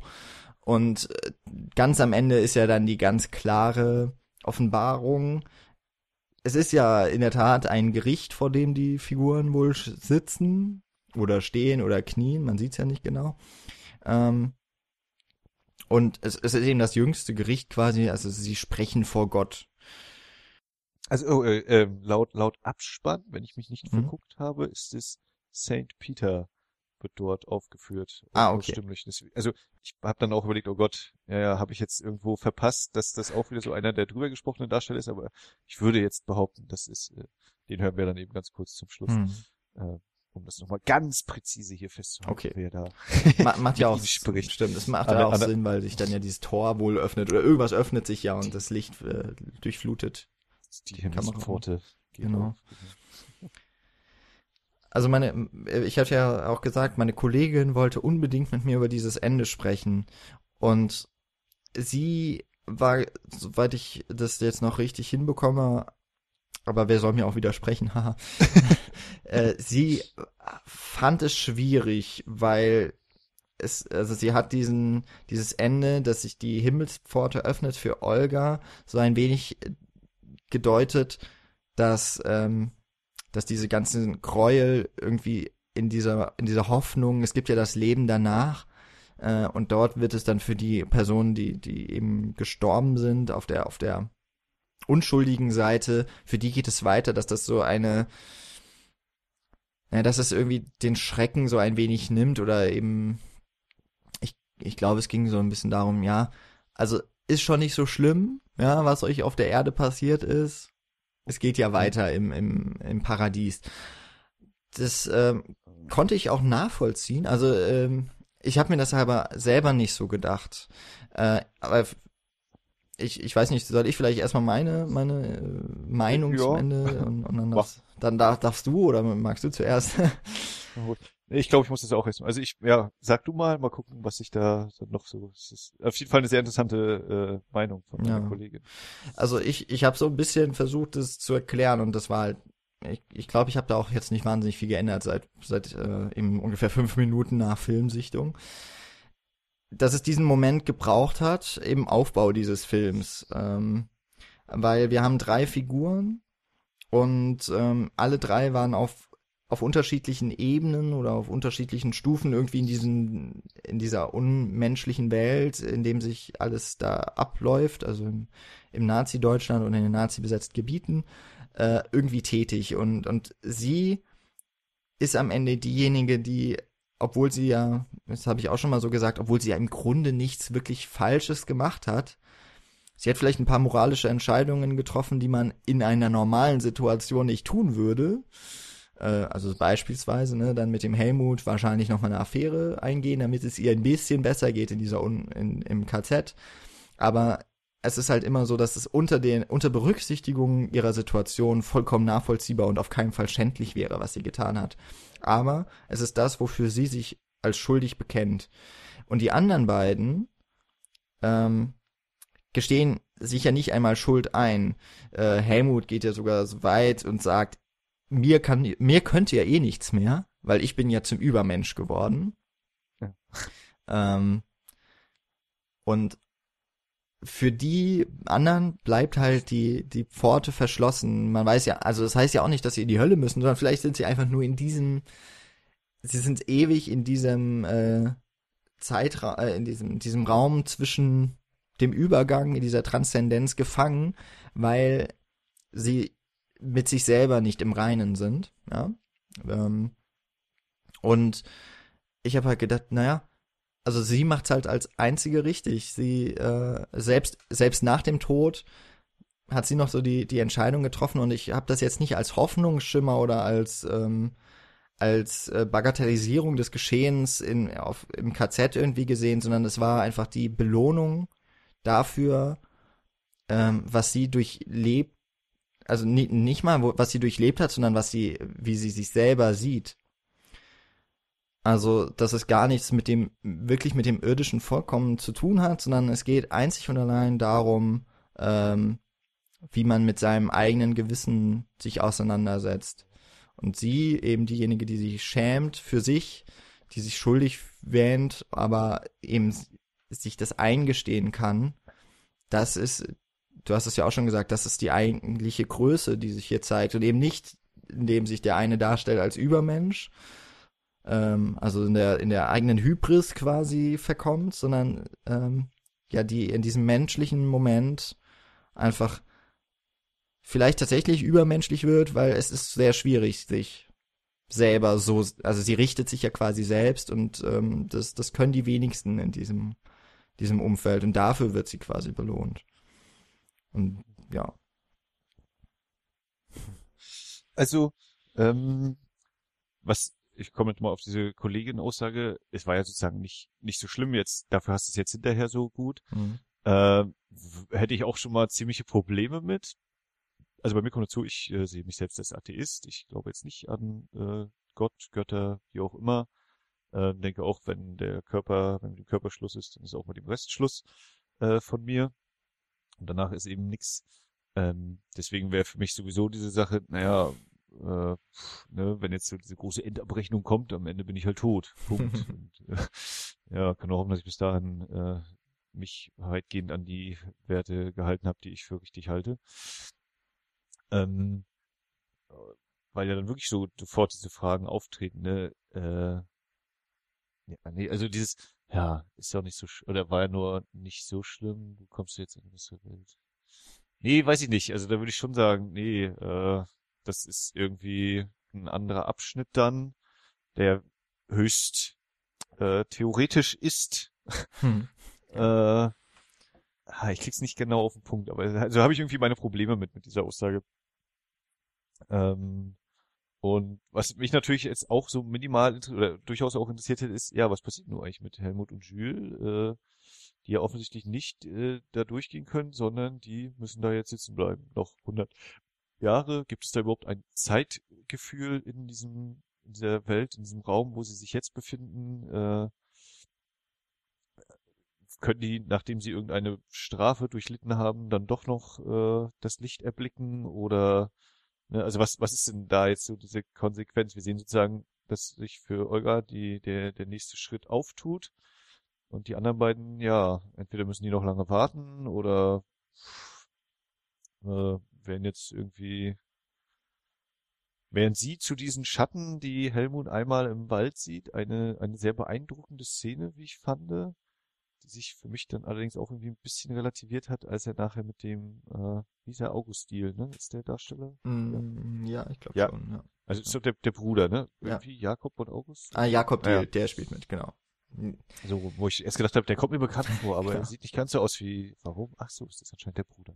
Äh, der das ja dann nochmal irgendwie aufgreift und ihn fragt hier, siehst du sie und so, und wir haben sie ja dann schon gesehen, wo ich dann dachte, ah, nee, äh, hätte er das, entweder hätte er es vorher fragen müssen oder er hätte es gar nicht fragen dürfen, weil so sich beide Szenen irgendwie hat dann für mich leider nicht mehr so ganz diesen geilen Effekt gehabt, wie das, wenn er da sagt, ich muss mal kurz aus dem Auto raus und äh, Wasser lassen. Hm. Äh, und dann sieht er eben diese, dieses Wabern, diese Gestalten da.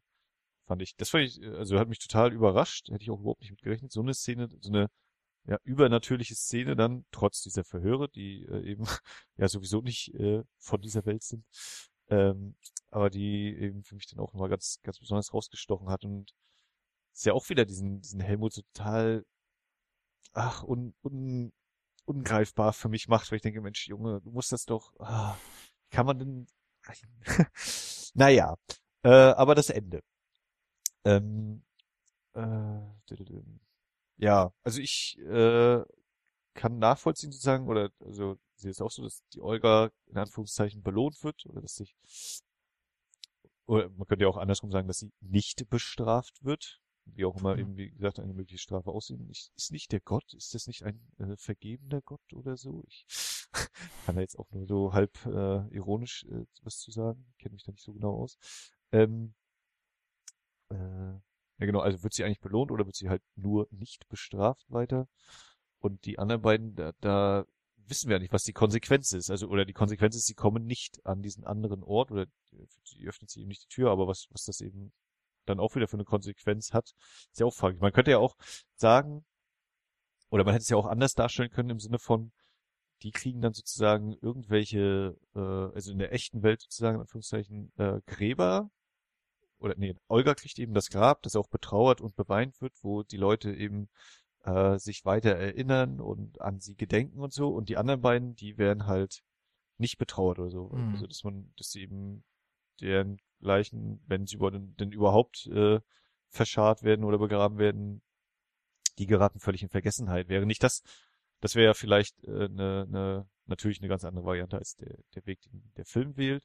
Aber das habe ich jetzt so überlegt, was wären denn analoge äh, oder Analogien, die man in der äh, ja, reale Welt klingt halt doof. Äh, also äh, anstelle dieses, es gibt einen Gott, äh, das ist jetzt, wird jetzt eben ja als, als Behauptung dahingesetzt, so, es gibt einen Gott, dementsprechend müssen sie sich da messen lassen, aber was wäre denn jetzt die Entsprechung, äh, selbst wenn es den Gott gibt, aber wie könnte man das eben in der Welt, in der sie da gelebt haben, wie könnte da die Belohnung oder Nichtbestrafung oder die Bestrafung und Nichtbelohnung aussehen? Was könnte das denn eben äh, sein? Hm. Also das wäre dann vielleicht die andere Variante der Darstellungsmöglichkeit gewesen. Ja. ja. Ähm, es ist immer ein bisschen müßig, aber ich muss die Frage doch mal noch stellen, weil, weil ich sie mir selber, weil sie immer so ein bisschen rumgeistert. Ähm, also müßig in dem Sinne, weil der, der Filmemacher hat jetzt so entschieden, wie es passiert ist, aber wäre es vielleicht auch einem, oder wäre es für dich eine Möglichkeit gewesen, diesen Film äh, mit den quasi letzten ähm, mit den letzten Äußerungen der drei Protagonisten enden zu lassen, ohne dass sich für Olga dann die Himmelspforte öffnet. Also quasi, dass der Zuschauer am Ende derjenige ist, der urteilt. Und nicht, dass das der Filmemacher oder also Gott oder Petrus meinetwegen jetzt im Film, der Filmemacher für den Film, sondern eben der Zuschauer im Saal, ähm, dass ihm das quasi äh, weitergeleitet wird glaube, also es wäre eine Variante, ich glaube, dass sowieso trotzdem jeder Zuschauer für sich äh, diese das macht. Ich habe auch äh, die große Befürchtung, dass es Leute gibt, die sagen würden, ja, Helmut, der kommt auch mal, ist doch völlig okay, so, also ganz ernsthaft, das ist, äh, finde ich zwar sehr, sehr schlimm, aber ich mhm. glaube auch heute gibt es solche Menschen.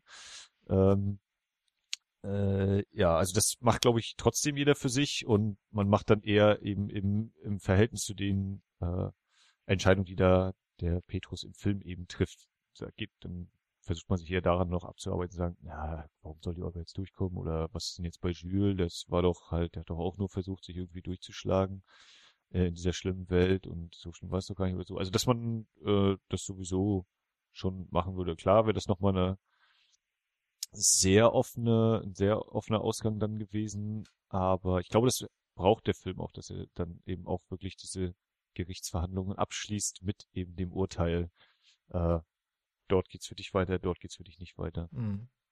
Ja. Also. Ne, genau, ich glaube auch, also ich habe so ein bisschen das Gefühl, also der Film ist allein schon durch gerade die Darstellung von Helmut schon sehr provokant. Und ich glaube, dass Konchalowski, na, vielleicht geht er so ein bisschen auf Nummer sicher da in dem Moment, nämlich einfach, dass er klarstellt, dass das ist äh, meine Intention, vermutlich. Ne? Also das ist mein Urteil. Ähm, damit sichert er sich ja im Grunde auch ein bisschen gegen Kritik ab, die es geben könnte. Ähm, weil, weil er für sich und für den Film ein, ein Ende findet, das, glaube ich, jetzt äh, in der breiten Gesellschaft so auch getragen wird.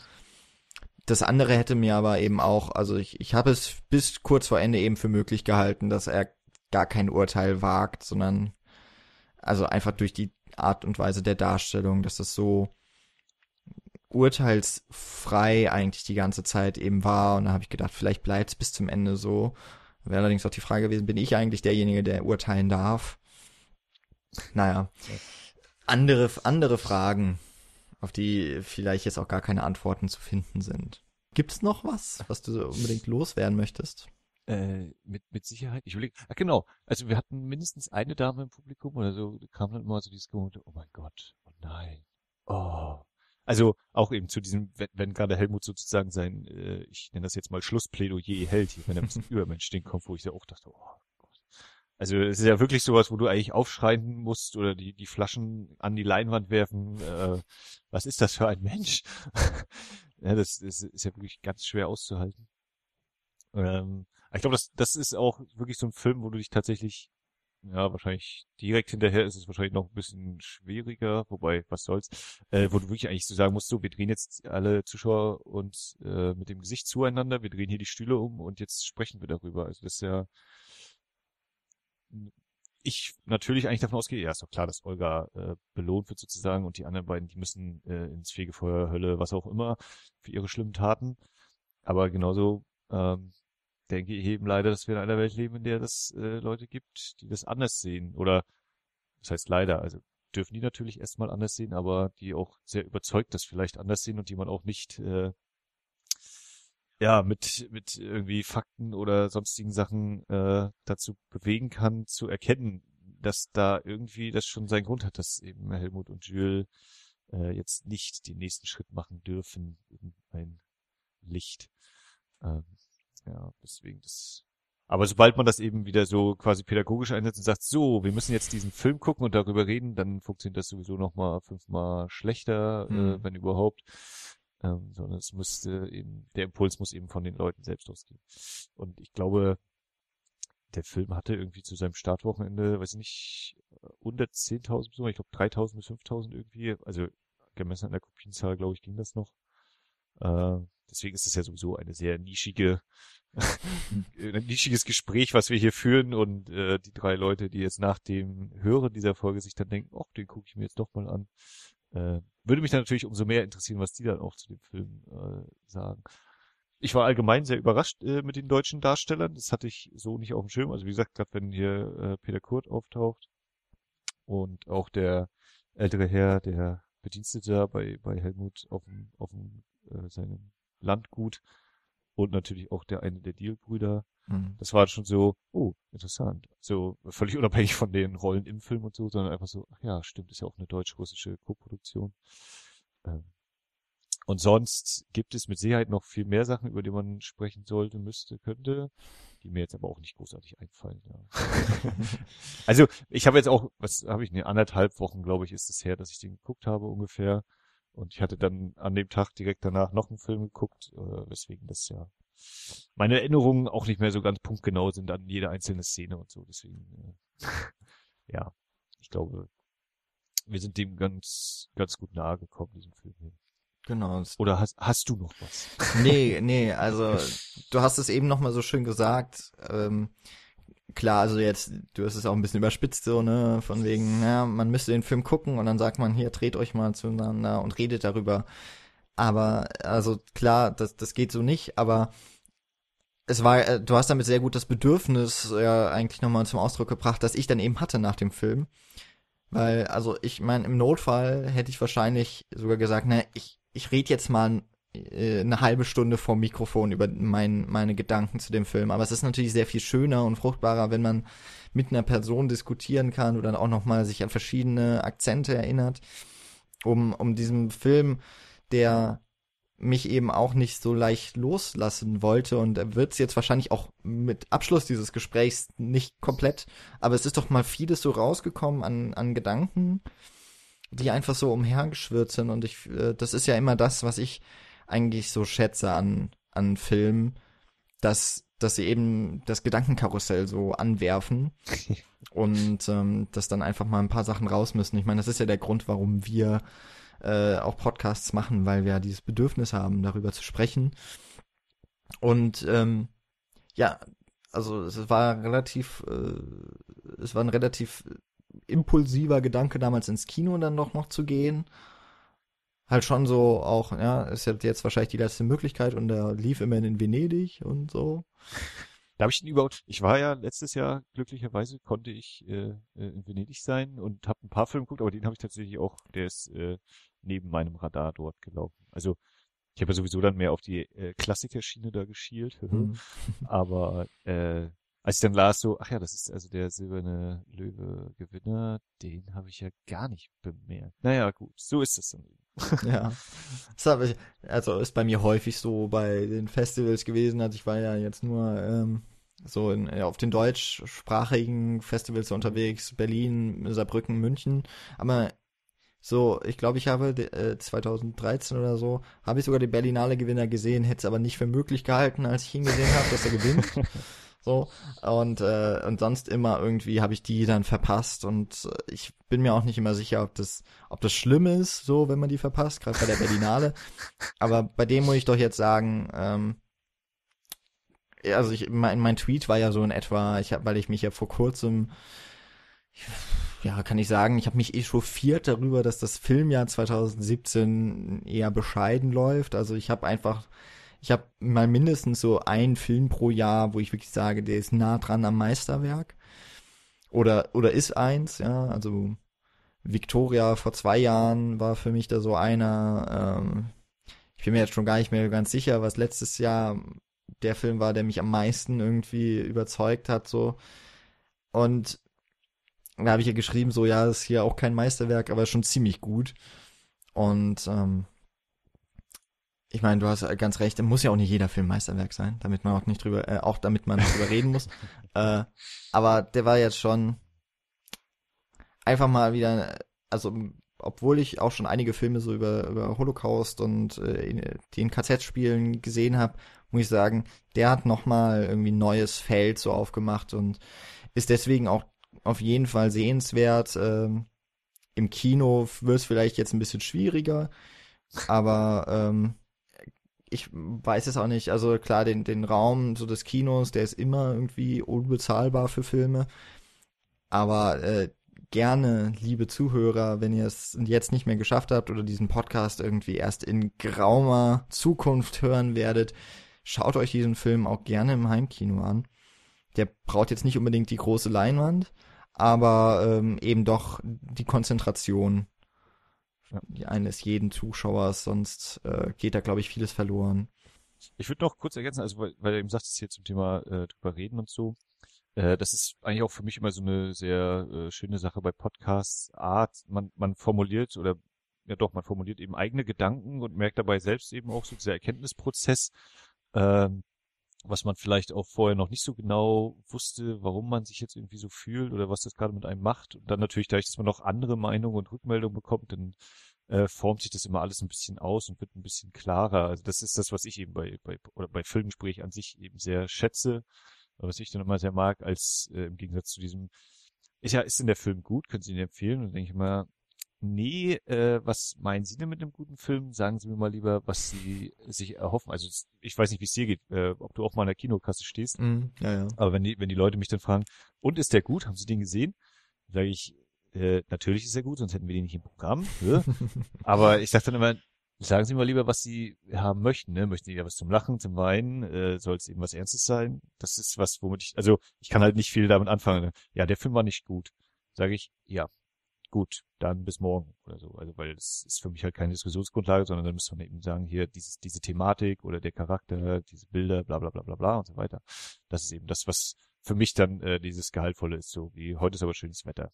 Ja, gut. Äh, genau, diese Situation kenne ich auch, ja. Aber äh, ich meine jetzt zumindest in dem einen Kino, wo, wo jetzt die Leute nicht glaube ich, immer ganz, ganz extra irgendwie ihren Ausflug hinplanen. Bei dem zweiten, wo ich arbeite, das ist so ein bisschen abgelegen. Die würden wahrscheinlich auch in den Film gehen, wenn ich dann sage, also der Film ist schon richtig scheiße, aber ich wünsche ihnen natürlich viel Spaß. also, äh, da ich meine Chefs dann doch so sehr äh, unterstützen möchte, also selbst wenn ich einen Film nicht mag, sage ich immer, ja, ja, der ist schon gut. Ja, also, wenn, ja, ich bin, wenn diese Frage kommt.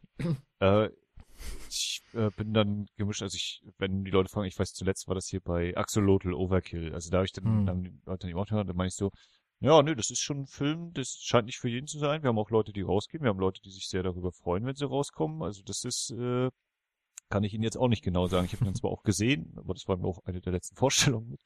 Ähm, Also ich bin da so gemischt. Ne? Ich würde natürlich jetzt auch nicht sagen, gehen Sie da bloß nicht rein oder so, aber ich würde schon gucken, wie gesagt, jetzt zu fragen, na, ähm, was erwarten Sie sich denn mhm. und so und dass man sagt, na, vielleicht ist dann eher dieser Film was für Sie, als wenn Sie jetzt sehen, wobei man das ja wirklich nie vorher weiß, ne? Also Richtig. ich, äh, ja, meine Frau, die halt äh, Possession damals gesehen hat hier von Zulawski, mhm. äh, die dann rauskam, oh ja, das war ein toller Film, den hast du gut ausgesucht. Schön, dass du den gebracht hast, wo ich dann dachte, okay, wieso, was, hm, verstehe ich auch nicht so hundertprozentig, aber, also, ne, man weiß es eben vorher nie, wo du denkst, okay, so eine Filme brauche ich gar nicht ankommen oder so, und dann kommen da Leute raus und sagen, ja, tolles Ding, und dann, ja, okay, gut, äh, dann ist das eben so.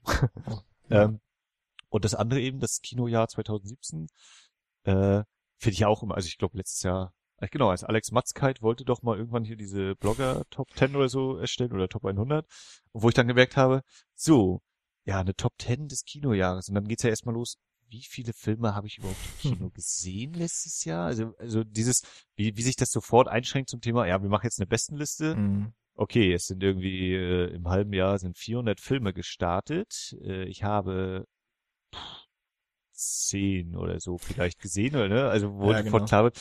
Also das kann ja nie auch nur ansatzweise sowas wie, wie ein äh, wirklicher Indikator sein, der irgendwie sich hinstellt. Ich kann jetzt repräsentativ behaupten, das sind die zehn besten Filme. Ich kann sagen, ich habe zwölf gesehen, deswegen sind zwei nicht auf dieser Liste so ungefähr. genau. Und ich, ich dieses Jahr, also ich führe ja hier auch Letterbox-Liste und schreibe mir dann immer als mein als Keyword immer dazu Kino hm. oder Heimkino. Ähm, wobei ich merke, dass äh, wahrscheinlich ist es tatsächlich besser, wenn man eine Liste anlegt, Kinobesuche und da die Filme reinpackt, dann findet man das schneller.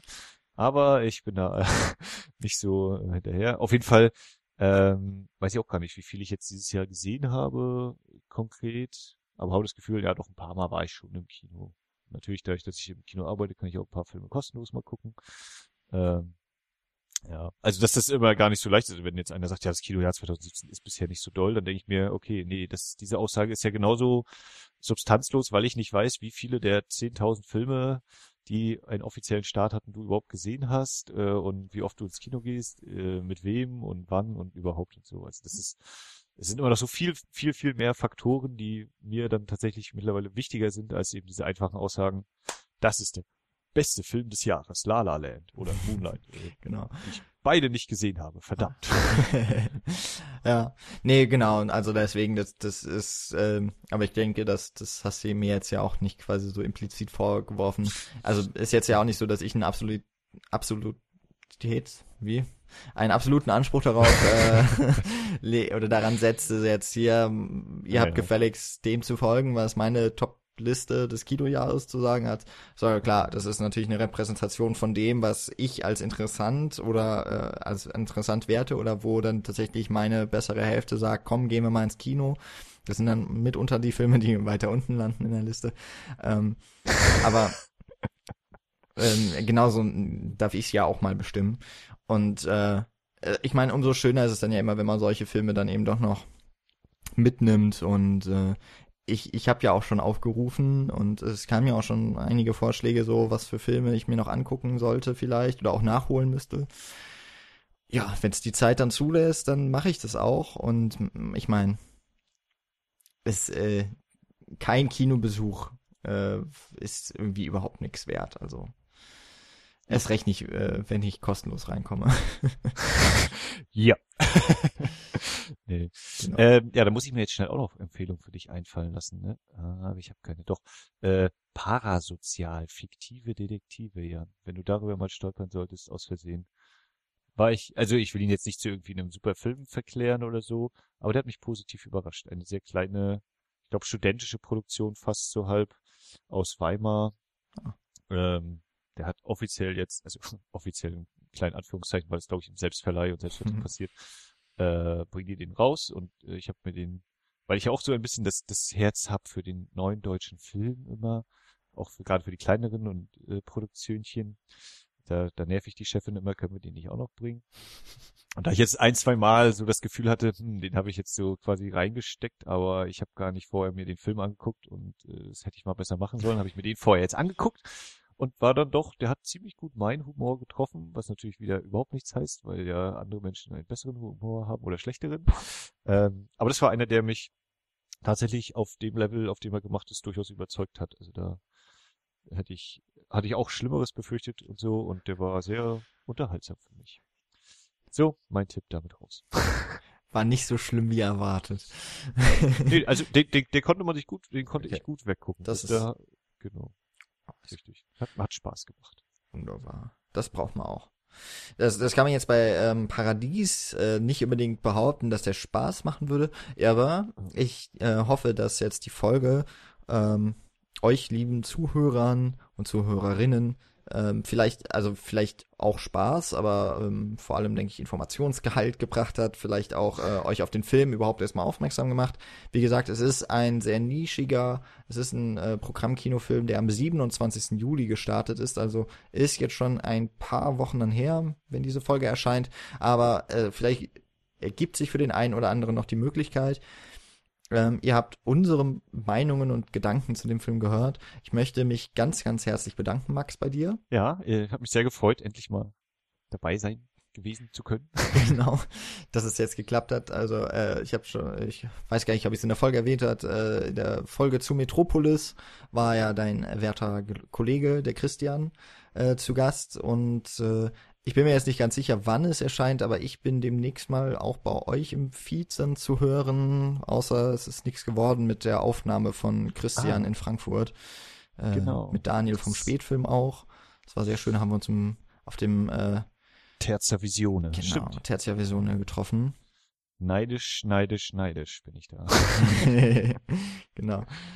Schauen wir mal.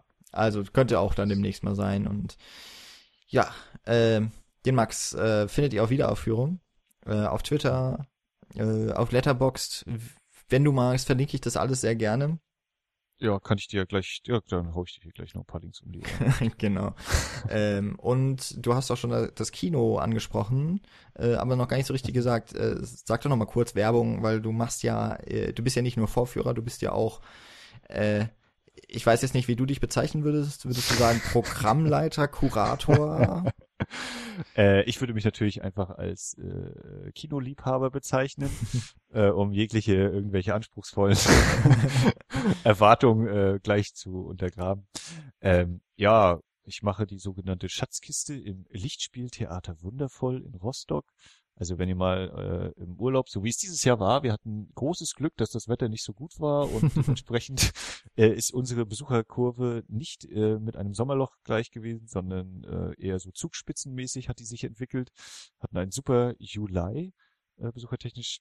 Ähm, genau, wenn das Wetter also mal schlecht ist, wenn ihr an der Ostsee seid, dann könnt ihr ins Lichtspieltheater Wundervoll in Rostock kommen. Äh, genau, und Schatzkiste ist einfach, ich gucke, ach, wir müssen auch mal alte Filme auf die Leinwand bringen, da gehören die hin, da kann man die neu erleben oder eben erstmals erleben. Ähm, und natürlich mache ich das auch nur, weil ich die Filme einfach da sehen will. nicht, nicht, weil mich hier das irgendwie Zuschauerinteresse oder sowas wäre. Nein, nein. äh, ja, so, so, so ein bisschen vielleicht. Ähm, und wenn jetzt die Folge rauskommt, wir haben jetzt Anfang September das fünfte Element einmal und dann Ende September Belle de Jour, Schöne des Tages. Dazu werden wir wahrscheinlich auch eine Folge machen. Beim fünften Element, glaube ich, ist das nicht, oder könnte man sicherlich auch machen. Der hat auch sehr viele interessante Aspekte, aber äh, Wiederaufführung wird dann wahrscheinlich zu Belle de Jour sein. Eine der nächsten Folgen Ende September, Anfang Oktober irgendwie so in dem Dreh. Ja. ja. Aber es sind ja äh, zwei auf jeden Fall sehr empfehlenswerte Filme, die, äh, wo, wo ich auch, ach ja, bei Belle de Jour da bin ich auch ein bisschen neidisch, aber ich glaube, bis Rostock schaffe ich es nicht, weil der lief hier irgendwie nirgends bei mir um die Ecke. Ja, dann musst du deinen Programmplanern sagen hier. Die müssen wir auch noch. Ja, genau. Ja, aber also, die haben jetzt schon hier ähm, alte Wuxia-Filme mit ins Programm aufgenommen. Ähm, ja, bestimmt. Äh, welche, welche waren das die zwei, die sie jetzt? Genau, kommen? Touch äh, of Dragon und, äh, und Dragon, Dragon Inn. Inn genau. genau. genau, den den äh, Dragon Inn, den habe ich geplant für, ich glaube November. Ja. ja. Weil das alles Filme sind, also Beljour, äh, Dragon Inn, die sind ja jetzt beide 50 Jahre alt und dann quasi unter der Fragestellung, was hat denn die Filmemacher damals bewegt und ist das eigentlich heute auch noch relevant? Hm. Ich glaube, gerade bei Belle de Jour könnte man da so auf ein, zwei Dinge kommen. Ja, auf jeden Aber Fall. das dann an anderer Stelle. genau. Das hört ihr dann bei der Wiederaufführung. Oder ihr geht sogar ins Livu, äh, da hältst du dann ja auch meistens nochmal eine Einführung oder zumindest äh, habe ich das jo, auch schon mal mitbekommen. Genau, kurze Einführung gibt's auch. Genau. Das einfach nur so einen Film abspielen, das ist doch Quatsch. Das Ja. ist dafür viel zu groß und viel zu schön. Und äh, gibt es viel zu selten. Gut, äh, dann machen wir, glaube ich, den Sack hier zu. Äh, noch einmal ein äh, ganz, ganz vielen Dank für die Zeit und äh, schön, dass, dass du dir diesen Film angeschaut hast und äh, auf meinen Tweet geantwortet und dann auch noch auf die weiteren Benachrichtigungen und nicht gesagt hast, Mensch, lass mich einfach mal in Ruhe. nee, äh, sehr gerne, sehr gerne. Auch immer einen schönen Dank an die Cine-Couch-Hörer an dieser Stelle. ja, Ja. genau, natürlich immer. Also äh, vielen Dank fürs Zuhören. Ähm, wenn ihr nicht in diesen Film geht, aber oder ihn sogar schon gesehen habt, freuen wir uns natürlich. Äh, ich denke Max auch. Er hat ja gesagt, so ähm, Diskussionen, die helfen uns, die helfen euch weiter, gerne in den Kommentaren oder über diverse Social Media Kanäle bei äh, Facebook oder Twitter jeweils sind wir zu finden bei Cine, äh, unter Cinecouch oder eben im iTunes Store. Dort äh, findet ihr unseren Podcast, da findet ihr auch die Wiederaufführung. Die solltet ihr natürlich beide abonniert haben und äh, am besten auch bewerten und natürlich, um äh, beide Podcasts sichtbarer zu machen und zu den zwei erfolgreichsten po Filmpodcasts, die es gibt im deutschsprachigen Raum, dann äh, doch auch noch eine kurze Kritik oder ein Lob, wie auch immer, in einer Rezension dort veröffentlichen. Ähm, freuen wir uns alle drüber. Und ja, dann wünschen wir jetzt noch einen schönen, äh, langsam ja bald schon Spätsommer. Vielleicht wird er ja mal schön. Und wenn er nicht schön ist, dann eben geht's ab ins Kino und äh, uns dann immer auf den Ohren. Vielen Dank fürs Zuhören, vielen Dank Max und bis zum nächsten Mal. Ciao. Tschüss.